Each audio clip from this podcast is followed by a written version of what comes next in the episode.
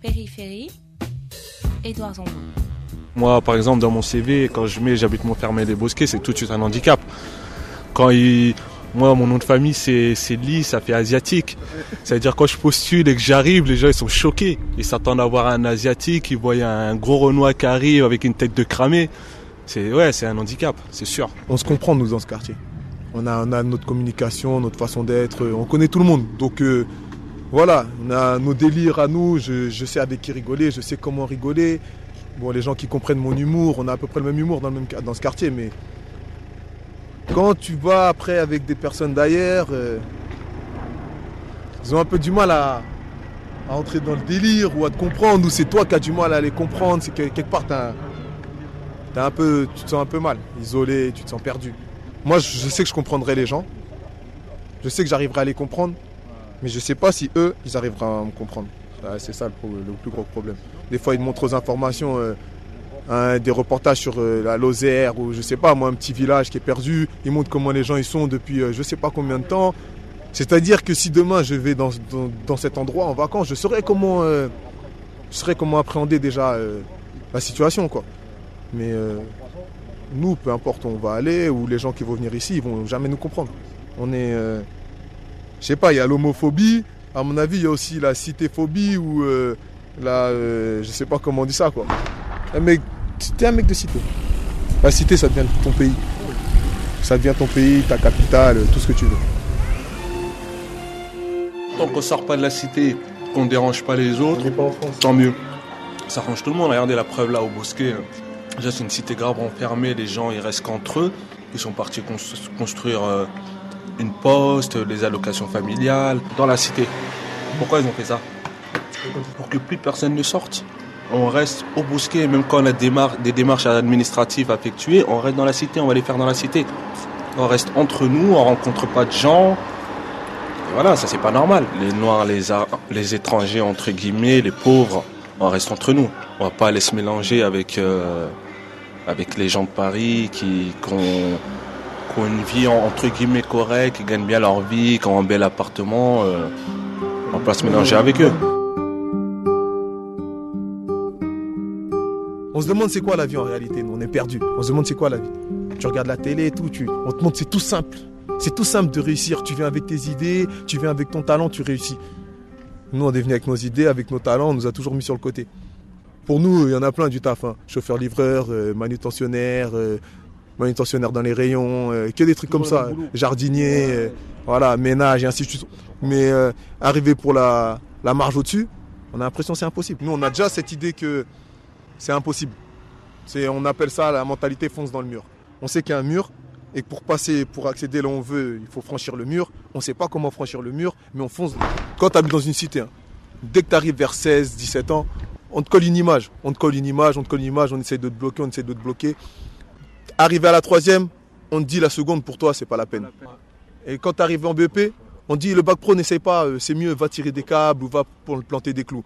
Tu continues en bac pro, arrive en bac pro, on dit ah mais tu sais que tu iras jamais en fac. Pour toi, avec n'importe quel bac, tu as le droit d'aller à l'université. Tu arrives à l'université, oh, euh, moi je m'en souviens, je m'en souviens, ma grande sœur, un prof un jour, il lui a dit ça sert à rien que tu fasses des études. De toute façon, tu vas finir à faire le ménage. Périphérie. Périphérie.fr. Mon père, il me disait, travaille bien à l'école. Moi, je me suis, j'ai trimé pour venir ici, pour fonder ma famille, pour que ma famille soit bien. Je fais un boulot difficile pour nourrir ma famille. Travaillez bien à l'école. J'aimerais bien que vous, faisiez un, vous, vous faites un métier comme docteur, instituteur. Mais non, c'est pas ça. Là, on est là, on travaille même pas. On... Et est-ce que tu as bien travaillé à l'école? Ça va. Je pour de vrai, je me, je me, donnais, je me donnais à fond à l'école, quoi. Mais euh, c'était pas évident, quoi. En sixième, cinquième, moi, je me suis retrouvé dans une classe. Pour de vrai, je me suis retrouvé dans une classe où il y avait que des Français. Et moi, j'ai toujours eu l'habitude d'être dans des classes où il n'y a que des Noirs, des Arabes et des Turcs. Tu es français, toi? Oui, je suis français, mais je vais, je vais dire euh, franchir des Blancs. Faut dire ce qu'il y a, on n'a pas l'habitude, on ne les a pas fréquentés de, de, de, de 3 ans jusqu'à mes 15-16 ans, je, me suis retrouvé toujours avec des Noirs et des Arabes à l'école. Du jour au lendemain, je me retrouve qu'avec des petits Français. Voilà, j'étais perdu, on n'avait pas le même niveau. Pour de vrai, je me suis rendu compte qu'on n'avait pas le même niveau d'études. Pourtant, on a fait les mêmes classes, 6e du CP jusqu'au CM2, mais arrivé en, 5, en 6e, je me suis rendu compte que j'avais pas le même niveau. Le truc, il est tout simple. Les acteurs, les grands acteurs, les ministres, les cadres, je sais pas quoi, ils veulent pas que leurs enfants, ils travaillent comme ouvriers. Même que leurs enfants, ils soient capables ou incapables, ils font tout pour que ça soit leurs enfants qui ont des bons postes. Il n'y a pas d'égalité sociale, il n'y a pas de... Il faut arrêter de se voiler la face. Nous, on est dans la France, la vraie France. Voilà. Il y en a qui sont dans un rêve, qui pensent que non, quand tu habites en France, tu as toutes les possibilités, il faut remercier de nous... Ouais, d'accord, je les remercie, j'ai de l'eau, j'ai de l'eau chaude, voilà, j'ai l'électricité, j'ai du gaz que je paye quand même. Tout ça, je le paye. C'est-à-dire que j'ai pas gratuitement. Si je travaille pas, j'ai rien. D'accord, ils me permettent d'être au chaud en hiver. Mais sinon, à part ça, euh, moi, je dois lutter trois fois plus euh, pour euh, ne serait-ce que me payer de l'eau que n'importe quel, je sais pas moi, n'importe quel type ou n'importe quelle famille qui habiterait dans, un quartier beaucoup. On va pas dire chic, on va dire des classes moyennes. Parce que nous, on n'est pas du tout à classe moyenne, on est classé zone rouge. Malgré que il y a, il y a 20, il y a 20, 25 ans, ici c'était des gens plutôt, plutôt chics qui habitaient euh, dans le quartier. Moi, je, m'en suis rendu compte euh, quand j'avais 19 euh, ans à peu près.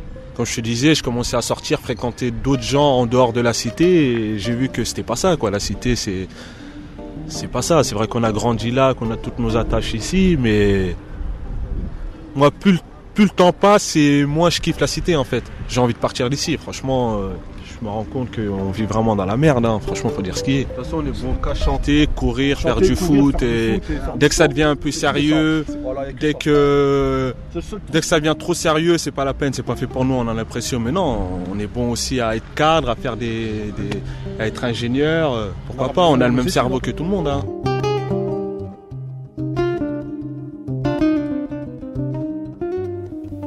périphérie.fr